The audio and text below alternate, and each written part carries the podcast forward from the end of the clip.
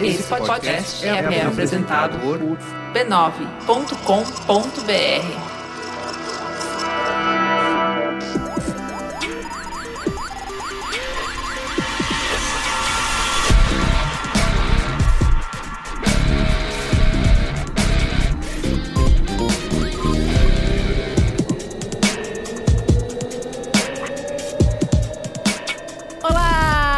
é Juliana Valau. Ele vai ter golpe, mas vai ter muito golpe. Se reclamar, vai ter mais golpe ainda. Ainda estou ocupando a cadeira do Carlos Menino. E junto comigo, Alexandre Maron. Olá, Braincasters! E Luiz Assuda. Opa, e aí, tudo certo? E Gustavo Reis. Boa noite, bom dia ou boa tarde. Gustavo, se apresente. Quem é você na fila do pão que os Braincasters ainda não te conhecem? Tudo bem, eu trabalho na Pearson. Eu sou líder de eficácia da Pearson. Você vai perguntar o que diabos é Pearson e o que diabos com é eficácia. certeza. Não, eu não vou perguntar o que é eficácia, porque nós temos um Naruhodo Ah, que fala sobre a diferença entre eficiência, eficácia e efetividade. Cara- Excelente programa, inclusive. Se você não sabe o que é eficácia, vá ouvir o Naruhodo. Mas ele sabe.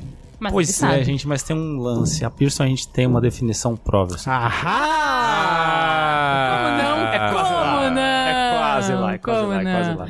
Então conta. É, é, a Pearson ela é uma empresa de educação, uma das maiores do mundo. né? Ela veio para o Brasil na década de 70 com livros universitários. né? Então os marqueteiros devem ter falado de Kotler, já deve ter lido algum Kotler na vida. Claro que eu já li o Kotler. Kotler é o livro da Pearson. Claro. É, e ao longo do tempo, a Pearson foi adquirindo sistemas de ensino. Então hoje, o COC é da Pearson, o Dom Bosco é da Pearson, o Atitude é da Pearson, isso são sistemas de educação básica. E as franquias da Skill, da IASEG e da Wizard também são IASEG! Pearson. Sim. Junior English Program, eu fiz! Que bonito. Olha, era incrível! Continua sendo muito legal, continua sendo muito legal, recomendo inclusive, sou suspeito pra falar, mas recomendo. Eu não fiz, mas minhas filhas fizeram. Disseram que é muito bom. Disseram que É bom. muito bom. E eficácia, gente. Eficácia para Pearson é melhorar resultado de aluno. De um jeito muito simplista, vou falar que é melhorar resultado de aluno. De maneira um pouco mais acurada, eu vou dizer que a gente quer medir os resultados do que, que a gente faz. Então, todos os produtos têm que ter um objetivo de aprendizagem. A gente quer que o produto sirva para fazer tal coisa. Depois, a gente tem que saber se ele chegou lá, se os alunos chegaram lá. Então, a gente vai definir o que, que a gente mede e como a gente mede. Quem faz isso é a galera de eficácia. Olha. E quando atinge a meta, dobra a meta. Do... Boa, Justamente. Boa. Dobra, é triplica e isso. por aí vai. Melhoria contínua também está imputada ali dentro de eficácia. E a gente vai falar sobre tudo isso, esse maravilhoso mundo, mas antes, temos merchans. Vocês sabem que eu tô aqui invadindo o Braincast no golpe dentro do golpe, porque o Carlos Menino não entregou os resultados. Ele não teve a eficácia. Ele não teve eficácia necessária. que os acionistas do B9 esperavam no PicPay, tá? Então é isso, ouvir Braincast e não baixar o aplicativo do PicPay pra nos apoiar é como assistir a Copa só pelo futebol sem acompanhar nenhum meme. Pode, mas tá errado. Aham. Tá muito errado. Muito errado. Então é isso, baixe o PicPay e procure pelo Braincast lá. picpay.me barra Braincast. É, isso? bonito, é bonito. É um ótimo aplicativo. Você pode... eu, eu baixei o PicPay. Eu baixei. Baixei o PicPay e já ganhei assim 15 contos. Falou, toma, vai, vai, vai, ca- vai recarregar seu bilhete Seu. Cris Dias, seu Cris Dias, ele comprou um negócio de mim lá. Essas coisas, né? Que o cunhado fica vendendo pra cunhado. Ah, Cunhado. cê, eu gostei disso aqui, ele. Pega, deixa eu pegar aqui. Pegou lá um negócio, lá, custava, sei lá, 100 conto, né? Aí ele. Vou te pagar no PicPay. Aí tá, o que, que ele faz? E o que, que ele faz? Ele vê a promoção do dia, promou. Na verdade, ele vai comprar um negócio de 100, ele vai comprar um negócio por 60 reais. Porque cada vez que ele paga, ele ganha tipo 10 aqui, 10 ali.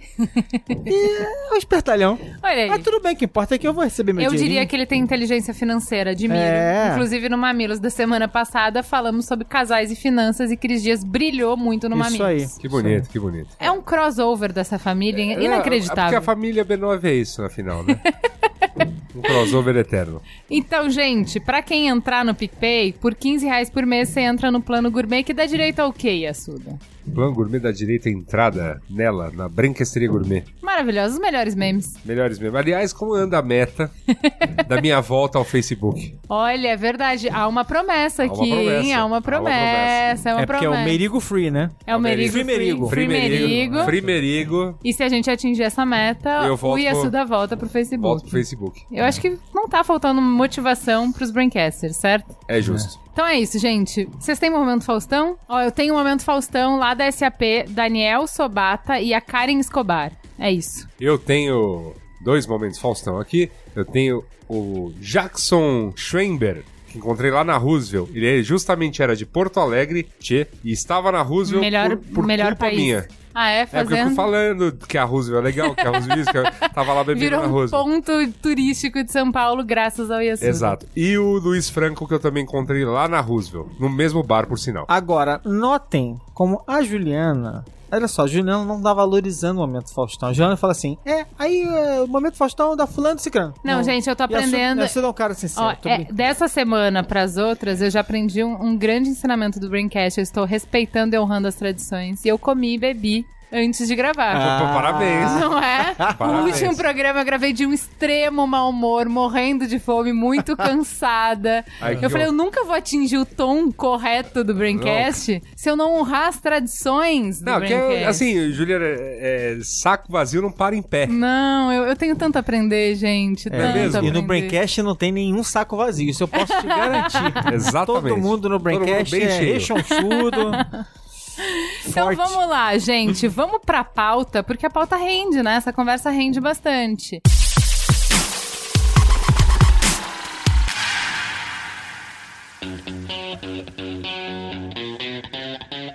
Vamos falar um pouco sobre tecnologia e educação. Porque, sabe, vou começar com os meus ceticismos aqui. Quando a gente falou de educação no Mamilos, tem um videozinho que é super é, famoso na internet, você já deve ter visto várias vezes e várias pessoas já devem ter te recomendado, que falam sobre como as tecnologias impactam na educação. Então, por exemplo, quando inventaram o rádio, todo mundo pensou, bom, agora vamos revolucionar. Porque imagina, as melhores mentes, a gente consegue replicar elas para o mundo inteiro. Então, um professor incrível, eu consigo levar eles para todas as salas de aula. Não aconteceu. É, todas as evoluções tecnológicas, essencialmente, Exato. a gente falou assim: nossa, vai, agora, Agora vai mudar. Vamos, vamos espalhar o conhecimento. É, não, a TV, por exemplo, olha o potencial de você replicar. E claro, o Telecurso 2000 tá aí, não é que não teve nenhum impacto, mas não revolucionou. Telecurso 2000. né? Eu sou velhinha. Denúncia, É, não é que isso revolucionou da maneira que se esperava, da mesma coisa o cinema e tal. E agora a gente tem inteligência artificial. Aí agora sim, agora vai Agora essa vai, grande já. disrupção. De fato, sem o glamour, sem o tech porn, o que, que a inteligência artificial tem potencial de impactar na educação? Primeiro a gente tem que entender assim, né, o que, que é essa inteligência artificial que a gente está querendo, é, ou que a gente está falando aqui da educação, né? Se a gente tratar que inteligência artificial vai ser uma máquina que está aprendendo através de inputs que a gente está dando para ela, o que, que no setor educação a gente pode ter? Pensa nas suas avaliações. Pensa no trabalho de um professor que tem 40 alunos numa classe ele tem que fazer a correção dessa prova. Ele pode fazer isso de um jeito muito simples, que é simplesmente colocando A, B, C, D ou E para cada uma das provas e acabou. Ou ele pode tentar chegar a esse nível um pouco mais granular. Eu posso ver, por exemplo, que a Juliana errou o exercício 2, o Alexandre também errou o exercício 2 e, cara, o Luiz também errou o exercício 2. Conclusão que eu posso tirar daí. Conclusão, minha a gente tá classe colando. Precisa, é, ou que a minha classe precisa de mais conteúdos relacionados àquele exercício 2. Sim. Isso é um, é um nível muito simples de como isso pode ser útil para todo mundo. Para o professor, ele vai conseguir focar, pedagogicamente falando, na necessidade que o aluno vai ter. Eu estou dando exemplo que vocês três aqui, nós quatro, né? Tivemos o mesmo É um problema. caso, um caso clássico de smart data, né? Quer dizer, É, você, não, você não tá trabalhando com dados gigantescos, mas você Não. tá trabalhando com uma análise inteligente de dados limitados, porém Uhum. estatisticamente relevantes pro teu assunto específico, né? É, isso falando dentro de uma sala de aula com um professor Isso. só. Eu, como gestor de escola, posso estourar isso para minha escola Isso. como um todo. Isso. A gente tá num contexto onde a gente tem muita gente batendo forte em vestibular, em aprovação de Enem e tudo mais. E é importante o gestor escolar saber qual é o nível de aprovação que os alunos dele têm. Isso.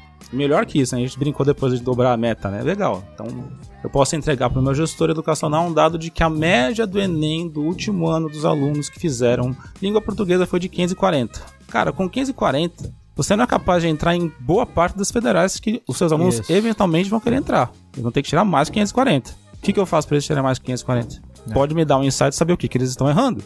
Focar Sim. nisso. De novo, a ideia aqui é melhoria contínua. É olhar o que, que esses dados entregam pra gente e trabalhar em cima deles. Foco ali. É no problema. É, né? Essa é a grande questão. O foco é no problema. Isso aí. Legal.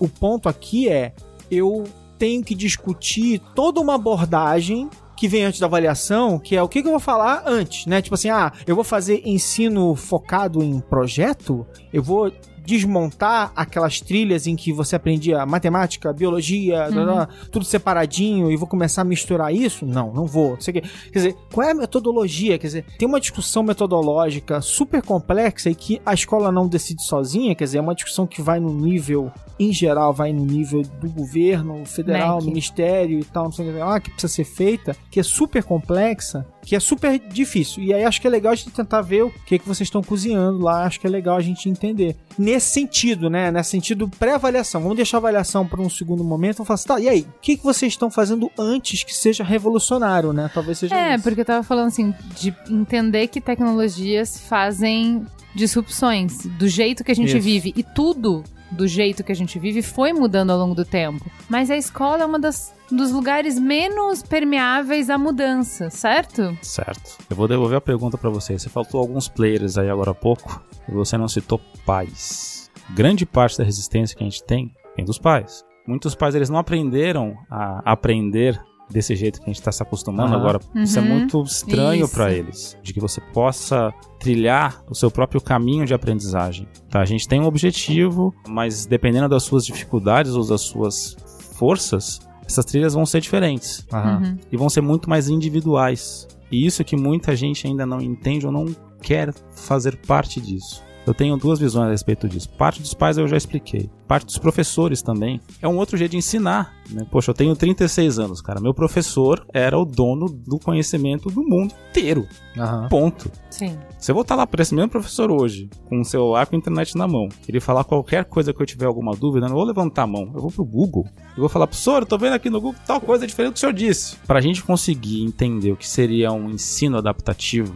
em algum momento eu vou ter que avaliar. A partir dessa avaliação, ele passa a ser adaptativo. Eu posso entregar para você os exercícios que você tem mais dificuldade. Eu posso entregar para você questões cada vez mais difíceis. Eu posso determinar que um grupo vai ter que fazer aquelas questões e fazer uma avaliação daquilo ali. Ponto. A Aham. gente tem três tipos diferentes, então, de níveis de adaptabilidade, vamos dizer assim, seja do conteúdo, seja da sequência ou seja dos assessments. Então elas são muito interligadas demais. Difícil a gente dissociar uma coisa da outra. É, isso é como a tecnologia consegue fazer, personalizar a experiência de aprendizado pra justamente sair dessa linha fordista que eu tava falando. Justamente. Mas voltando pro que você tava falando de como é difícil pro professor que ele tá exposto ali na frente, né? Porque ele não é mais o detentor de todo o saber. Uhum. Quando eu fui começar a dar aula de Facebook, eu pensei, cara, eu tô ferrada, porque eu sei a parte de planejamento e criação e eu também precisava da parte de mídia. E aí a galera que tava lá é galera que trabalhava em agência ou que trabalhava, sei lá, tinha a sua página. Então é gente que tá trabalhando com isso todos os dias. Por mais que eu estude a teoria, os caras sabem na prática. Cada É, dia tá a mudando usar, alguma né? coisa. Então eu acho que isso é uma adaptação de se o cenário todo mudou, você não pode ter o mesmo comportamento que funcionava até ontem, entendeu? E o professor chega pra. Gente,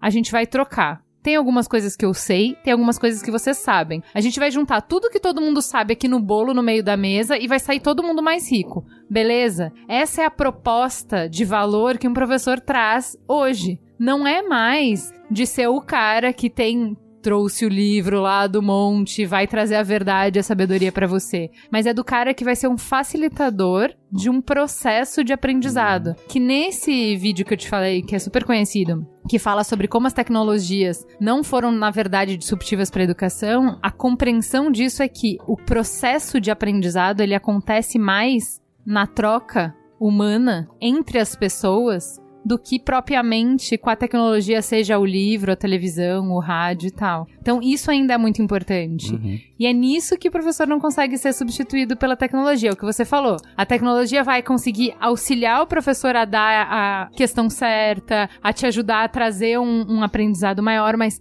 te interessar pelo conhecimento, te conectar com esse conhecimento, dar sentido para as coisas, é um facilitador que vai fazer, é um ser humano. Justamente. Ele pode ser um curador do conteúdo, de uma certa maneira. Que você falou é absolutamente perfeito. Bate totalmente. Eu gostaria realmente que a gente chegasse nesse cenário o mais breve possível.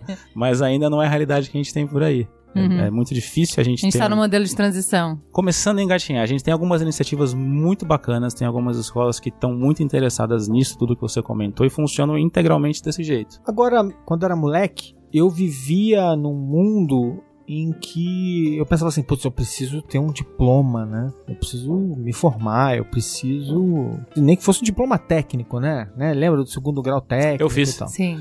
Então, assim, eu precisava ter um diploma técnico, então depois fazer uma faculdade, me formar e tal, aquela coisa toda. E a gente tá entrando numa situação em que as pessoas precisam menos dessa validação, né? Eu acho que daqui pra frente não é mais um lance de você ser bem formado ou ter uma certa formação, mas sim um conjunto de habilidades. Até porque você está se formando sempre, né? Você tá sempre. você- é um beta eterno, né?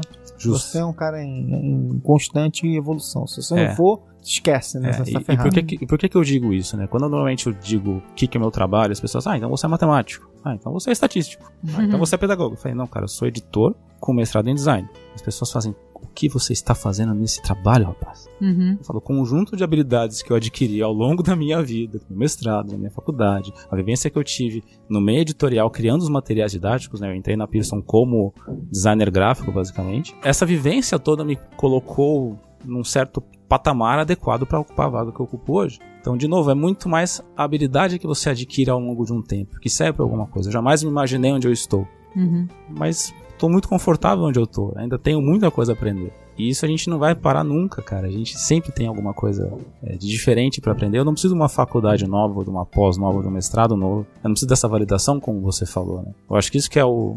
Talvez a partir de agora a gente perceba isso de uma forma cada vez mais evidente. É, mas a gente nunca precisou estudar tanto, né? Isso aqui é mais louco. É, né? exatamente. É, A gente acho- nunca estudou tanto, mas a gente precisa muito menos do que antes das validações mais formais. É, não é um diploma, mas hoje ainda eu encontrei uma amiga minha, atendimento de agência, e ela tá falando, sei lá, tem 35, falando, ó, eu não quero mais ser atendimento, então tô começando a estudar tudo de novo pra mudar de carreira. Já tá fazendo um monte de curso, ela já tem, mas tudo essa noção bem mais não sei se pode dizer isso, utilitária do conhecimento. O que, que eu preciso? Quais são as habilidades que eu preciso? O que, que eu preciso plugar aqui, bem mais como Lego, né? Ah, Eu tenho essa base que é boa, eu tenho a minha experiência profissional, eu tenho o know-how de algumas coisas. E o que, que eu preciso acoplar aqui para conseguir dar o próximo passo, né? Então, realmente, você não para de estudar, mas você tá menos preocupado com qual é o grau da faculdade, se ela ficou em primeiro lugar no ranking e tal, e você tá mais preocupado no curso, no que vai realmente te qualificar pra trabalhar, né? É, E tem uma outra curiosidade do que a gente estava conversando. né? A gente estuda, estuda, estuda mais cada vez mais, mas a gente tem cada vez mais informação acessível, de graça, de boa qualidade.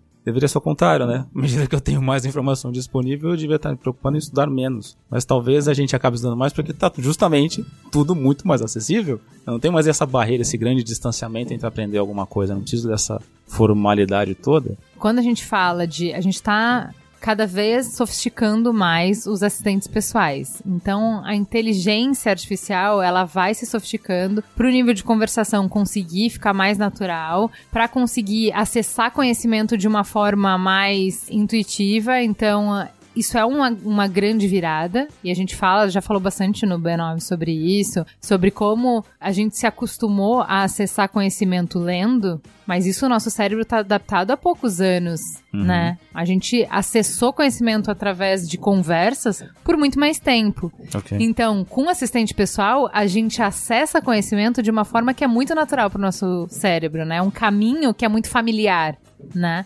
Então, com essa evolução, não existe a tendência de que cada um pode estudar em casa mesmo, tendo o seu tutor pessoal através de uma inteligência artificial? Por mais que a gente tenha a possibilidade de um assistente pessoal, talvez a gente só vai saber se a gente de fato aprendeu a hora que a gente usa aquilo. A gente Sim. não vai usar aquilo com um assistente pessoal. A gente vai usar aquilo com alguém. Pra usar aquilo no mundo, no mundo real, né? Né? Com as pessoas, É. nas, nas nossas interações com os seres humanos, né? E Até aí, porque a gente aprende pra usar no mundo com pessoas, né? A gente Uhum. vai usar nos nossos relacionamentos com as pessoas, né? Senão, Uhum. pra que que serve, né? A gente não vive sozinho. Quando a gente fez o programa sobre inclusão na escola, foi um programa que acabou nos fazendo pensar um monte, sabe? Sobre processos e tal. Então, assim, a gente teve essa discussão de que, ah, por exemplo, sei lá, o menino com Down solicitou numa hora e falou assim: tá, peraí, você precisa saber se eu aprendi o conteúdo e não se eu, a rapidez com que eu escrevo, certo? Certo. Então eu não quero fazer prova escrita porque eu vou muito melhor em prova oral. As pessoas normalmente ficam nervosas em provas orais. Mas eu não. se é o conteúdo que você precisa avaliar, você não pode me perguntar e eu te respondo? Aí o professor virou pra escola e falou, por que não? A escola falou, vai. Aí daqui a pouco levanta mais outros cinco alunos. Ou eu também. Também me sinto melhor numa conversa, vai me perguntando, eu vou te Isso, contando. isso, e aí, de repente, não que é por causa deste né? menino, mas você começa a questionar a educação. Ok. Nisto, este menino incrível, que já tava no segundo grau quando a gente fez o programa, eu encontrei o pai dele, anos na frente, e ele está fazendo faculdade. Adivinha faculdade de quê? De pedagogia. Lindo, maravilhoso. E aí, o pai dele falou: agora estamos num outro jogo. Muito difícil, porque nessa escola ele pegou desde a prezinha até o terceiro ano. Aham. Então, a escola sempre adaptou e isso foi bom pra todo mundo, pra todos os colegas, sempre foi incrível. E aí ele virou um líder, ele acabou É, se tornando. agora a gente era um número dentro de uma faculdade grande. É. Chegou no primeiro semestre, ah, ele não tá aprendendo. Faculdade de pedagogia. Mas por quê? Ah, não sei. Falei, então, mas aqui não é que você, né? Eu falei pra ele, escuta, mas peraí. Se sou eu, o professor é pesquisador, né? Se sou eu, eu falo, caramba, Samuel, você me trouxe tudo que eu queria. Você me trouxe um problema de pesquisa. Se eu ensino e você não aprende, Onde no processo de aprendizado tá a quebra? O que que aconteceu? E aí ele falou assim, Ju, é que sabe o que acontece? A gente, na verdade, na verdade, sabe muito pouco sobre como a gente aprende. Isso aí explodiu minha cabeça, sabia? Porque a gente fica repetindo as coisas que nem papagaio e a gente reza pra que o cara do outro lado aprenda por essa repetição de papagaio. Mas a gente não sabe de verdade como é que se formam as conexões pra entender. Ah, eu expliquei A mais B é igual a C pra Juliana, ela entendeu. Eu expliquei pro Yasuda, ele não entendeu. Onde é que tá, se perdeu essa informação? Qual é a forma que eu explicaria pro Yasuda e ele entenderia? É, a, gente sabe sa- muito a gente pouco. Sabe um método, a gente sabe um método muito genérico e a gente Uhum. tem dificuldades pra entender as particularidades. Mas é que se a gente não consegue entender as particularidades, isso, quer- isso, Isso. fala muito sobre Isso, o quão pouco a gente sabe do processo, entendeu? É um borrãozinho, assim. É, uma coisa que a gente fala bastante, é, esses programas que eu tô fazendo pra SAP são sobre digitalização da indústria. E aí é muito legal, porque você fala justamente assim que, bom, não adianta você vir com tecnologia quando os processos estão ruins, né? É. Então, quando você não tem habilidade humana, você quando vai você não tem cristalizar, transparência, você vai cristalizar algo que já tá quebrado É, não- de início. né? não vai funcionar. E aí é a mesma coisa, né? Assim, a tecnologia a gente tem, a tecnologia nos permite fazer coisas muito legais e acho que a gente pode agora começar a entrar um pouco mais em cada uma dessas possibilidades que a tecnologia abre, mas nenhuma delas vai fazer sentido e vai realmente transformar se a gente não tiver um conhecimento melhor de como que a gente aprende, se a gente não tiver uma flexibilidade um pouco maior de o que, que a gente quer, né? Entender que quais são as competências que a gente precisa no futuro, o que, que essa pessoa vai precisar fazer. E eu vejo muito assim, a gente conversou aqui no B9, tanto no Braincast, quanto no Código Aberto, quanto no Mamilos, é, sobre inteligência artificial, falando quais são as competências, onde que as máquinas são melhores do que a gente. Então não adianta a gente continuar querendo trabalhar nessas coisas que elas vão fazer melhor, mais rápido e mais preciso, e onde que não dá pra substituir a engenhosidade humana. Então, assim, pensando nisso, a nossa educação formal deveria focar em preparar os humaninhos que vão conviver num ambiente tão intenso de inteligência artificial para ser excelentes nisso que a gente não pode ser substituído, que é na nossa criatividade, na maneira sistêmica de enxergar o mundo, Aham. de fazer correlação entre situações que são aparentemente não tem nada a ver, então a gente consegue usar informações de diferentes sistemas, de diferentes fontes, de diferentes momentos, de diferentes tipos para resolver os mesmos problemas. A gente acessa dados de uma maneira muito Sim. diferente do que uma máquina, do que um computador. Isso é o oposto do que eu vejo que a educação faz hoje, que ela coloca É. as coisas em caixinha. Exatamente. Não, não faz isso, porque isso não vai ajudar as crianças no futuro, porque ela para a competência que elas precisam desenvolver, né? É, boa parte dessas iniciativas bacanas que a gente tem, que usam tecnologia ou não, elas estão inseridas nesse teu contexto aí. Onde a gente tem muito mais interdisciplinaridade, onde a gente tem muito mais possibilidades de interações entre os alunos, em grupo, individual, ou com o professor tendo um tempo um a um com ele, né? Isso também é uma outra coisa muito importante nisso. Eu acho que é aí que as coisas vão se convergir um pouco. Voltando àquele contexto. À medida que a gente estiver informando aos professores as necessidades individuais, a gente está criando a necessidade de o aluno e o professor terem um tempo face to face. Uhum. Eles vão ter que ter isso, senão eu só tô criando um problema, uma dor, cara. O aluno vai falar, cara, eu não sei isso, ninguém me ensina. É, sim. Ninguém me ajuda, eu tô vendo aqui, ó, ninguém me ajuda. Então, essa vai ser a, a parte 2 dessa história. Eu imagino que a partir dessa cultura de dados estabelecida, parte B da história vai ser justamente essa. Como é que a gente vai arranjar esses tempos? Como é que vão ser essas interações? Qual é o tipo de pergunta que os alunos vão ter que fazer? Como é que vai ser esse tipo de guia, né? esse tipo de instrução que o professor vai ter que dar? Talvez seja diferente do que é hoje. É, é. Eu, eu tive uma experiência bem legal nos últimos anos que tem sido. Eu tenho dado uma turma de é, jogos né, na Miami Ed School. E eu dei essa aula presencial e por teleconferência para algumas turmas. E é um desafio. teleconferência é um desafio por si só, né? Porque ele tem uma característica interessante que ele não é uma videoaula normal que você grava, edita e, uhum. e deixa tudo, né, tight, tudo certinho, fechadinho. Uhum. Não, você tá fazendo uma performance ao vivo, tentando despertar uma reação naquelas pessoas que estão lá no Rio de Janeiro, né? Uhum. Porque eu tava dando aula aqui em São Paulo, o pessoal tava lá no Rio e fazê-las reagirem, né? Eu criei um programa de conhecimento, né, para eles em que eu fui falando de vários assuntos mas essencialmente o, o grande, a espinha dorsal do curso são quatro projetos que eu fui colocando para eles. E esses quatro projetos eles vão avançando em, em, projetos individuais e o último projeto que é em grupo. Então primeiro eu fiz eles fazerem sozinhos, depois em dupla, né, e depois em grupo.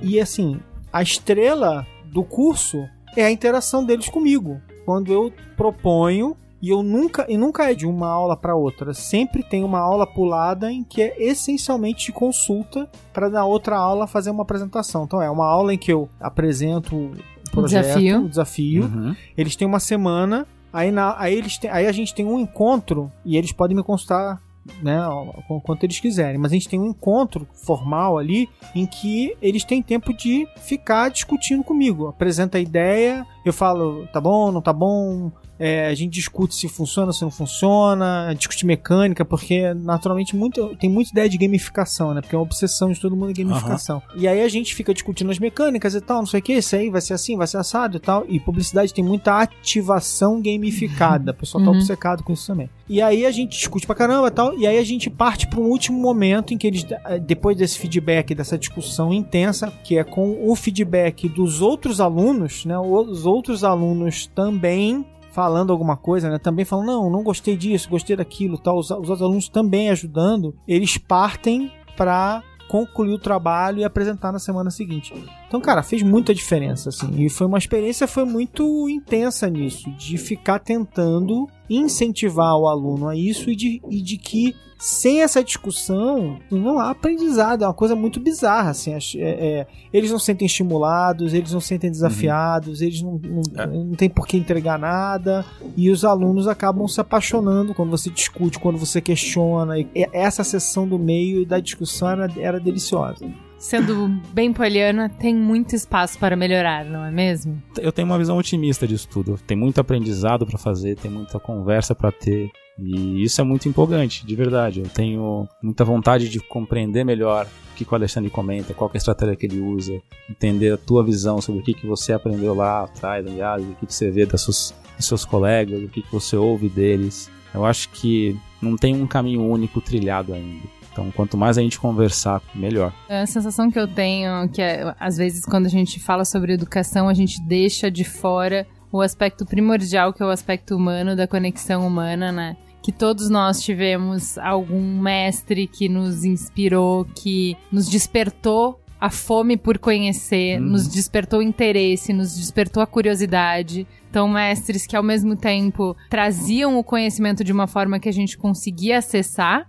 e ao mesmo tempo conversavam com a gente de uma maneira é. que a gente se sentia capaz de. Né, faziam a gente se sentir capaz, faziam a gente ter interesse e ter o esforço e tal. A Cris sempre conta que foi um professor que viu o potencial dela quando ela estava numa das escolas que é as 10 piores escolas no índice Brasil. O IDEB. É, e ela, tipo, a escola dela era mais zoada tal, do Brasil inteiro. E o professor viu o potencial dela, inscreveu ela num concurso e incentivou, e dali ela foi pro mundo, entendeu? Então o valor de uma conexão, de um Sim. professor, de. Isso a gente não.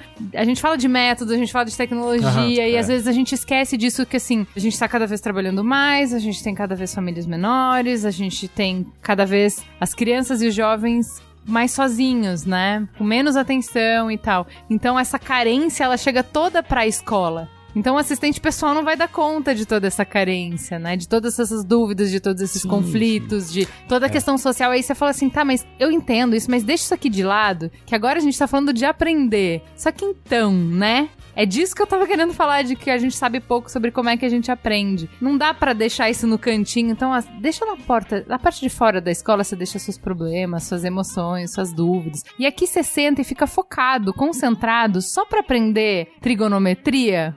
Não funciona assim, né? A gente nunca vai perder uma função de um professor. Eu tive professores muito. eram meus amigos, né? Pessoal da faculdade, pessoal do colégio. Sábado eu fui visitar meu ex-colégio. Tava tendo uma jornada do patrimônio na cidade. Meu colégio tem 80 anos, né? E eu fui lá e encontrei com o meu ex-diretor, que hoje voltou a ser professor. Descobri que um professor da faculdade estudou lá também. A gente acabou se desencontrando por minutos, mas no fim das contas, assim, Ju, por mais que tenha tecnologia, por mais que a gente tenha Big Data, caramba, 4, sempre vai ter professor. Isso não muda. A gente tem essa visão muito clara. A gente sempre vai precisar de alguém que nos indique os melhores caminhos, que nos acalme também, cara. Se eu estiver muito louco das ideias, eu não vou aprender direito. Provavelmente quem vai olhar pra minha cara vai o professor e vai, cara, você tá bem?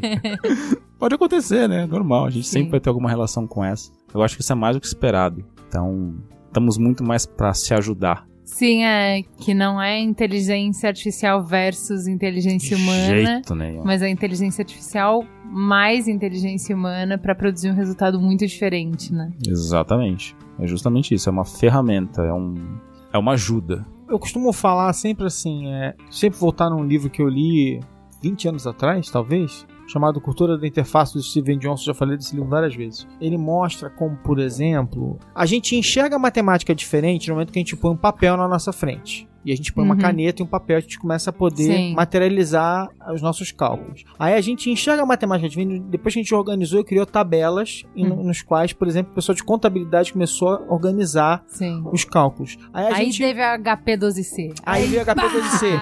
Aí veio a planilha de cálculo.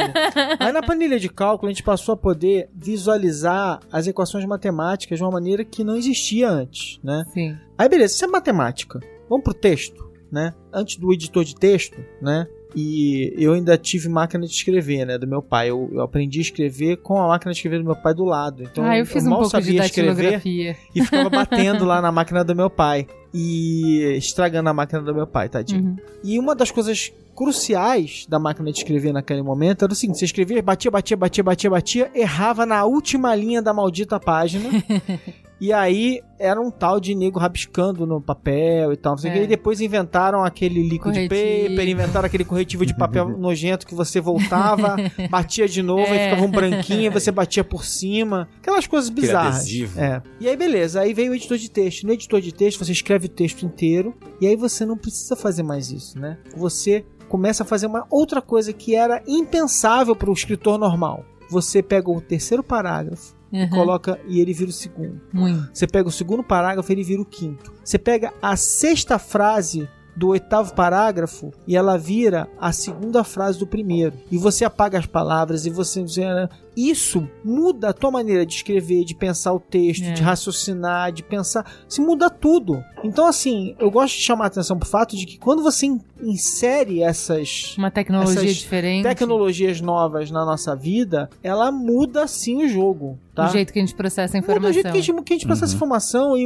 e- e a gente passa a ser capaz. Eu não tô nem sendo incensando tecnologia, porque eu tô falando assim, isso é assim com lápis e papel, isso é assim com tinta na parede. Qualquer técnica que você passa a usar, ela muda o jogo. Ela, ela- você passa de fase, que eu gosto de falar sempre também. Legal. Você passa de fase e você começa a fazer algo de uma maneira diferente e aquilo te dá uma nova perspectiva. Aquilo é disruptivo. né? Olha outra buzzword aí. E aí você começa a fazer as coisas diferentes, você começa a quebrar os padrões e tal. Então é, cara, faz muita diferença. Nas conversas que a gente tem feito sobre educação, eu vejo um futuro bem inspirador, assim, sabe? Porque eu acho que a gente viu muito como um mal necessário, né? Educação é um preço que você tem que pagar. Né? Então eu lembro ainda de falarem assim: o seu pai trabalha, o seu trabalho é estudar. Né? Então a educação também era isso, é não, a gente tem que fazer, fazer o quê, né? Vai, vai ter que tem que vencer essa barreira na vida.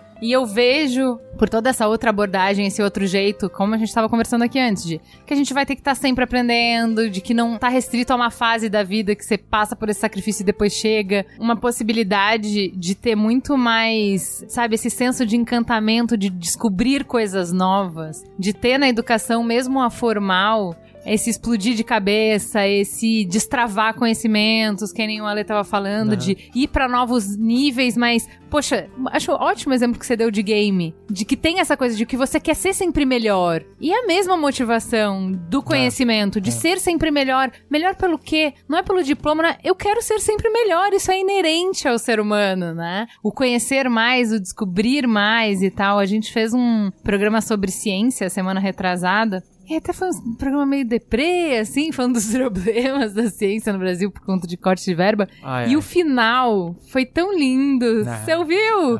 Do Sagan, que o cientista citou o Sagan, ele agradeceu o Sagan por ter despertado esse, esse interesse pela ciência e tal. E eu, eu vejo mais isso, assim, pro nosso futuro, pro futuro das crianças, né? Você tava falando de trilhas de conhecimento, Sim. de enxergar a educação menos como um pedágio que a gente deve aos mais velhos.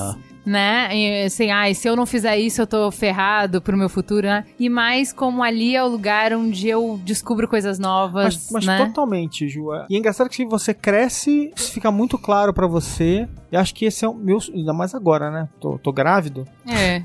acho que o meu sonho era ver meu filho indo estudar, né? Tendo essa tarefa de estudar, seja lá como for que ela vá se materializar na vida dele nos próximos anos, mas assim, vai ser daqui a uns 5 anos, né? 4 anos, sei lá. Mas com tesão né? Porque mesmo a minha sobrinha de 10 anos, ela, ela, ela, gosta de estudar, né? Ela é bem CDFzinha. Mas tem ainda aquela coisa de que é uma escola. E ela estuda numa escola maravilhosa e tal. Mas tem uma coisa de que é escola ainda. Ainda tem esse, essa pecha de escola. Carga. Essa carga, né? E eu acho assim, eu quero ver o dia em que realmente. E aí eu fui ver, né? Eu fiz um. Eu tava fazendo um projeto no outro dia e tava vendo escolas, essas escolas novas com projetos que as crianças chegam, têm uma ideia no primeiro dia e ficam desenvolvendo. E aí o cara fica avaliando se elas estão aprendendo física, química, matemática naquele projeto e que componentes do currículo elas estão, não sei. Cara, isso aí é sensacional, sabe? É método de, de por projeto, né? Isso. Que tem tudo a ver com que depois ela vai vivenciar quando ela sair da escola. Enfim, eu acho que assim, é. acho que ela vai, gente... tipo, ah, vai ter que encontrar gente que saiba se virar mais em determinadas coisas, vai ter que acessar o conhecimento de acordo com o que ela vai precisando. Então, sei lá, ah, agora eu tenho que trocar o toner da impressora, eu vou atrás desse conhecimento. É, então, eu, o conhecimento ele existe. Eu, eu, confesso. Aprender a acessar conhecimento. Como é que eu busco? Como é que eu uso? Como é que eu aprendo? Aprender é aprender, né? Eu me lembro há muito tempo quando se começou a pensar em computador, aquele computador de 100 dólares, quando o computador era uma coisa extremamente inacessível, e o quanto isso foi bacana, e o quanto isso possibilitou outros tantos projetos que vieram da própria academia, né? Então você vê é, um projeto como Arduino, que super focado em abrir a questão da robótica, tornar acessível. Acessível a todo mundo? Não, não é mas acessível a ponto de alguém poder comprar o seu próprio robô sem despender tanto de dinheiro? Sim, isso já é possível hoje em dia. Né? Então eu consigo fazer um processo de automação, posso ir lá e aprender a fazer meu processo de automação, enquanto eu posso comprar ele de uma maneira muito mais barata. No fim das contas, isso é, isso é trabalhar acesso. Eu acredito um pouco nessa, nesse viés de tecnologia em que a gente caminhe para isso, assim, sem desmerecer né, coisas que a gente valorizava lá atrás, né? Eu acho que tem muita coisa importante. Eu, eu sempre falo que, pô, tô aqui, né, agora tentando aprender as coisas por conta, mas, pô, quanto o sistema formal ajudou muito aprender a aprender, né? Que acho que é um, um, grande ponto que a gente fala aqui. Não, fui, não foi só por conta, não foi o dom. É, tem uma coisa engraçada nisso, né? Porque do jeito que a gente fala sobre educação, parece que o sistema não serve para nada quando a gente está aqui, né? Então, de fato, a gente chegou aqui de alguma maneira. O ser humano ele, ele, ele faz muito com pouco, né? É, é uma das habilidades clássicas do ser humano. E eu acho que assim, a gente fala de tecnologia, a gente fala dessa chegada das coisas na mão das pessoas, né? Eu acho que uma das provas de como essas coisas funcionam é a gente tem uma geração inteira que nunca nem teve computador, porque elas foram direto para celular, porque de uma maneira ou de outra Sim. É, e, e, e olha, eu não tô nem um pouquinho entrando nessa glorificação capitalista e simplesmente de, ai, não, tá vendo só, foi o capitalismo que entregou os computadores baratos na mão das pessoas, não é nada disso, mas o ponto é outro, o ponto é assim, a gente ficou obcecado por um negócio e o que chegou na mão das pessoas acabou sendo outro, que elas estão mais interessadas do que o computador que a gente tava usando. Minha mãe tem um computador e ela acabou querendo o negócio dela é o, é, é, é o, telefone dela, é o smartphonezinho dela, que é o que ela mais usa. Esse é o meu ponto. Sim. Falando nisso, falando de que a gente pensa numa tecnologia, às vezes o que vai realmente impactar na vida das pessoas é outra, uma coisa que a gente começa a falar já seriamente é em download de conhecimento, né? Então, por exemplo, teve um, um negócio em Austin falando, acho que ano passado, sobre aqueles sistemas passivos de aprendizado. Então, por exemplo, você coloca uma luva que te dá o choquinho na mão quando você tá tocando piano para você saber qual é a tecla que você vai tocar. E depois de um determinado momento, você tira a luva e você sai, já sai tocando sozinho. E aí, disso, começa a sair uma série de coisas de mapeamento cerebral. De, tipo, ah, então a gente aprende qual é, desenha o processo que a galera do Nicolás está fazendo, que é de desenhar o processo de como é que é o processo para pensar e andar. Então, qual é o processo para chutar uma bola? Então, qual é o processo para. E aí você conseguir realmente fazer download. Eles já conseguem fazer isso, sei lá, fazem experimento de ratinho de, ah, eu ensinei esse ratinho uma coisa, eu quero só fazer o, o download no ratinho lá no laboratório dos Estados Unidos e ele vai seguir, aprender a fazer a mesma coisa, eu não vou ensinar, ele simplesmente faz o download de conhecimento. Isso para processos muito simples, a gente já consegue fazer. Então existe na ficção científica, na nossa imaginação projetiva, esse cenário de que no futuro talvez a gente consiga fazer download de conhecimento. E um aí sonho- é um sonho, né? Todo É. mundo lembra daquela cena do Matrix, né? Preciso aprender a andar de helicóptero. Beleza. pronto. A, fra- a Tá frase, a frase é I know Kung Fu. É isso. e aí todos os nossos problemas acabaram, né? Não precisa mais ensinar, a gente faz download mesmo. A gente tá aqui quebrando a cabeça assim, de como ensinar, melhores métodos e eficiência. E no final a gente pode, sei É, lá, mas- mas talvez o Joaquim sempre- vai fazer download Mas mesmo. eu sempre gosto de dizer o seguinte: ele aprende a skill, mas o Morpheus é que ensina pra ele um monte de outras coisas que não dá pra ele aprender. É verdade. Soft skills. olha Matrix, Olha. É verdade, Matrix 20, 20 anos depois ensinando coisas pra nós. Vai tá explicar a humanidade daqui Matrix a 100 é anos, cara. Cara, Matrix é um dos melhores filmes de todos os tempos. Incrível, incrível. Então é isso. Vamos pro qual é a boa? Vamos escolher a boa. Qual é a boa?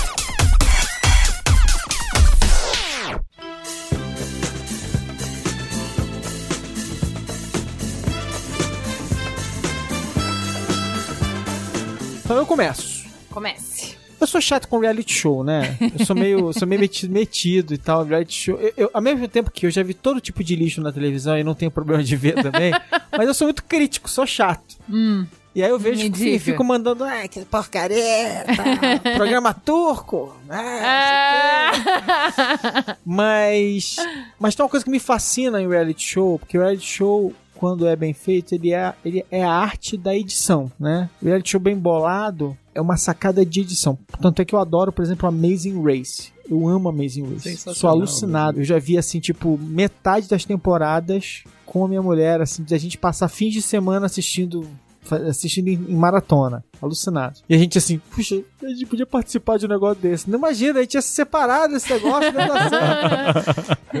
E aí eu tava vendo um, um programa, porque tem o Survivor, né, que é um dos clássicos, né, que é aquela coisa de você joga as pessoas numa ilha e elas ficam fazendo gincana numa ilha. No Eu odeio limite. esse programa, desculpa, gente, eu odeio esse programa, acho esse programa irritante. Que o No Limite é uma, é uma, foi um licenciamento desse programa. E aí, eles lançaram um programa agora chamado Castaways, tá? Que eu achei, aí é uma opinião pessoal minha, eu achei genial por uma coisa que é o seguinte, eles fizeram uma sacada que eles devem ter passado, tipo, uma semana com os não são competidores porque não é, ele não é competitivo. Ele é um programa totalmente narrativo. Isso já foi uma diferença grande pra mim. Então eles devem ter passado, tipo, antes dos caras irem pra ilha. São, então são 12 pessoas que vão para uma ilha e elas são colocadas separadas, né? Na verdade, são um, um grupo de ilhotas, assim. Elas são colocadas separadas na ilha, né? Elas são colocadas no mar, um pouquinho perto daí, então elas têm que nadar até a praia. Elas montaram malas com algumas coisas, como se elas tivessem caído de um avião, né?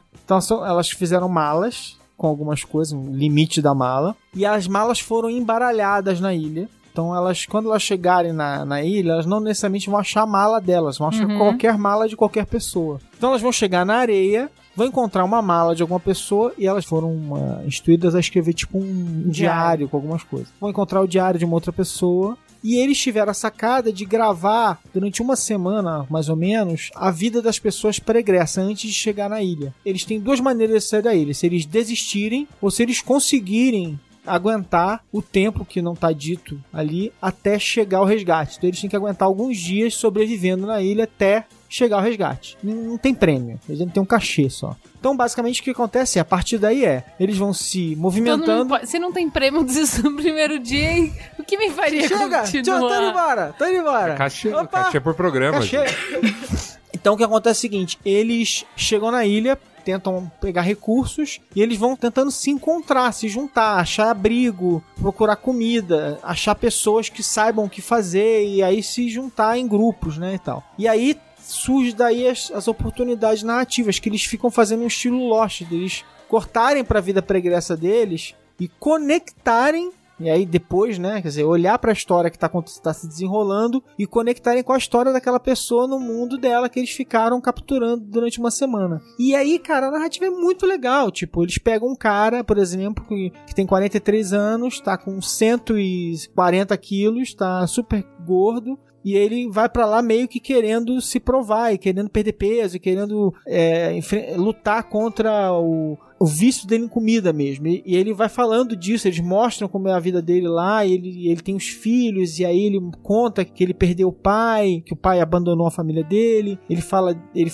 vai mostrando a história dele e tal, e aí ele vai tentando relacionar essa, essas perdas com por que ele é do jeito que ele é e tal, não sei o que. Não necessariamente é verdade, é assim que ele enxerga, né? E aí ele encontra uma pessoa, e aí encontra outra, e vai contando. E todos eles com as histórias pregressas deles que eles registraram durante alguns dias. É menina que é cantora em Nashville, e aí ela tá chegando lá na ilha e tal. E o cara, a garota que. Tem uma garota que vivia no meio do mato com a família dela, porque os, porque os caras eram traficantes de droga. Olha aí. Uma skill que É, vale skill que valeu alguma valiosa, coisa. né? Olha aí. A publicitária fez o quê? Desistiu no primeiro dia.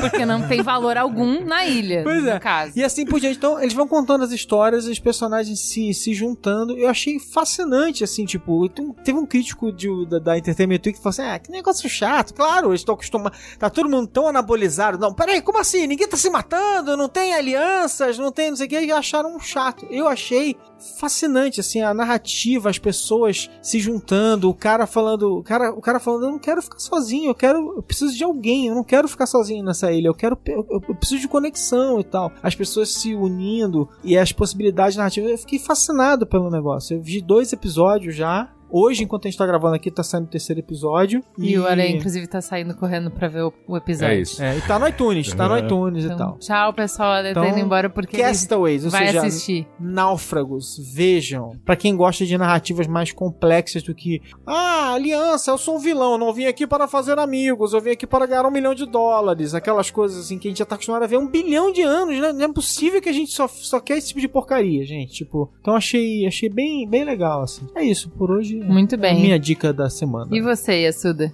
Parabéns, viu? Que coisa. Eu vou falar de uma skill que eu aprendi na TV. eu defumei um filé de truta num apartamento. Olha ah, aí. Moleque. De- E tenho que agradecer esta série que vou comentar aqui, dos Fabulosos Irmãos Padeiros. Eles traduziram para português para Fabulosos Irmãos Herbert, que é o nome do sobrenome, mas é, é Fabulous Baker Brothers em inglês. É, são- é uma série curtíssima, Ah, curtíssima. Por ser inglesa, né? Então, a a primeira temporada deles é toda baseada em eles mostrando um pouquinho do lance deles de fazer pão e, e o, outro, o outro cara, na verdade, é açougueiro. E na segunda temporada que eu vi deles, eles fazem um lance de co- percorrer a Inglaterra resgatando. É, a tradição, técnicas e tradição culinária inglesa que na verdade né, é- é- não tem Meio nada, não tem, não, é, não né? existe nada famoso mundialmente, mas eles estão tentando provar e tudo mais.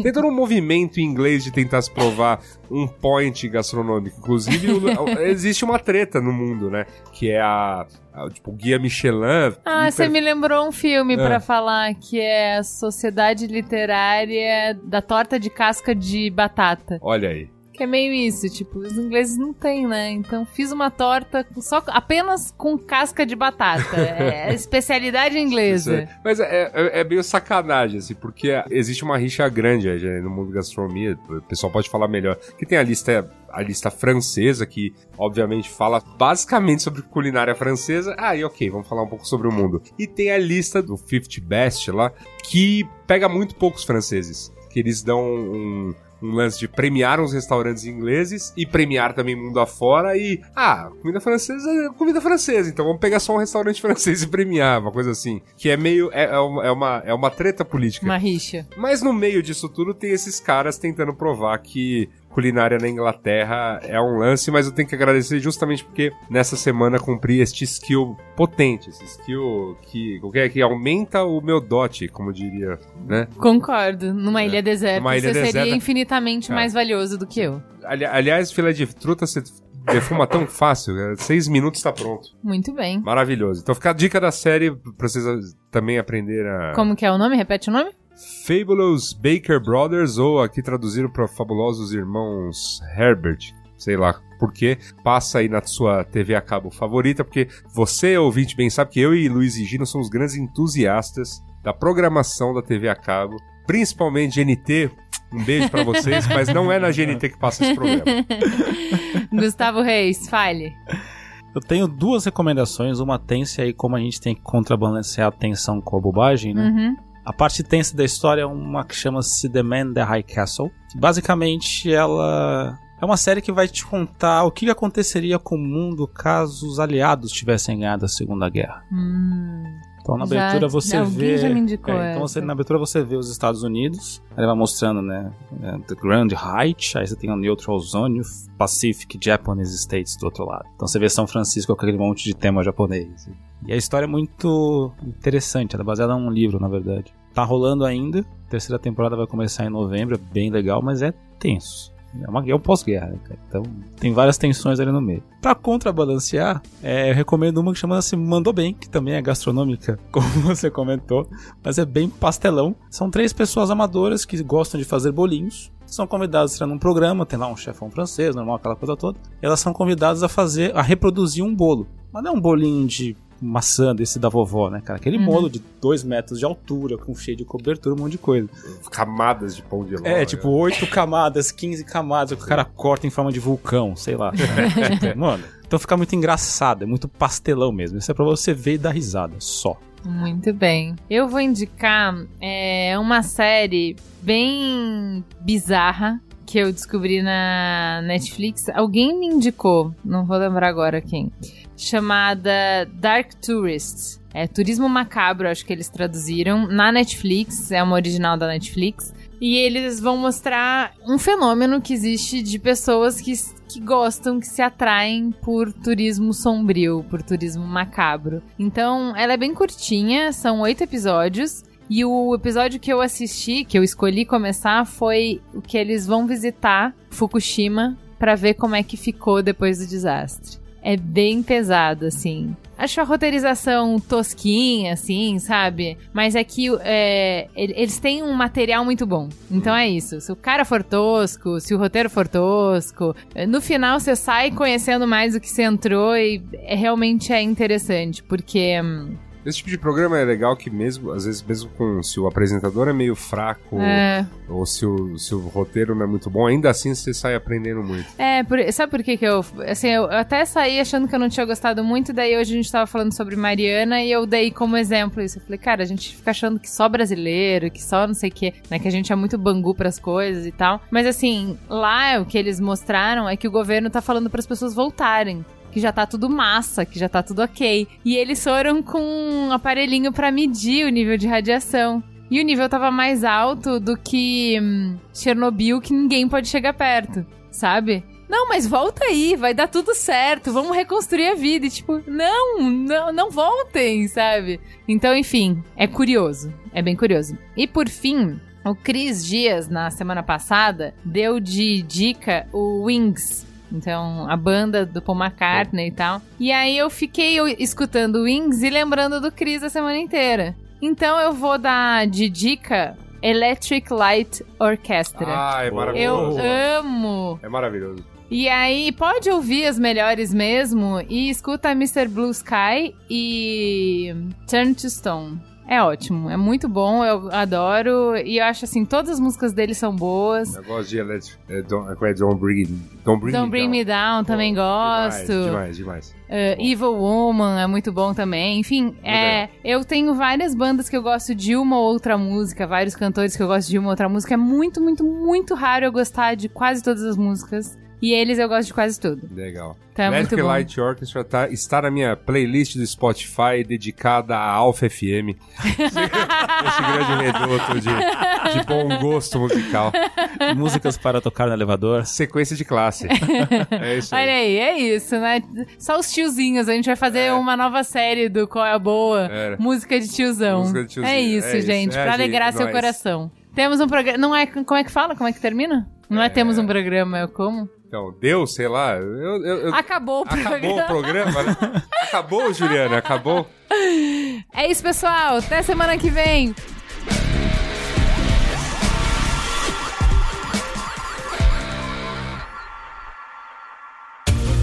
Este podcast foi editado por Caio Corraine.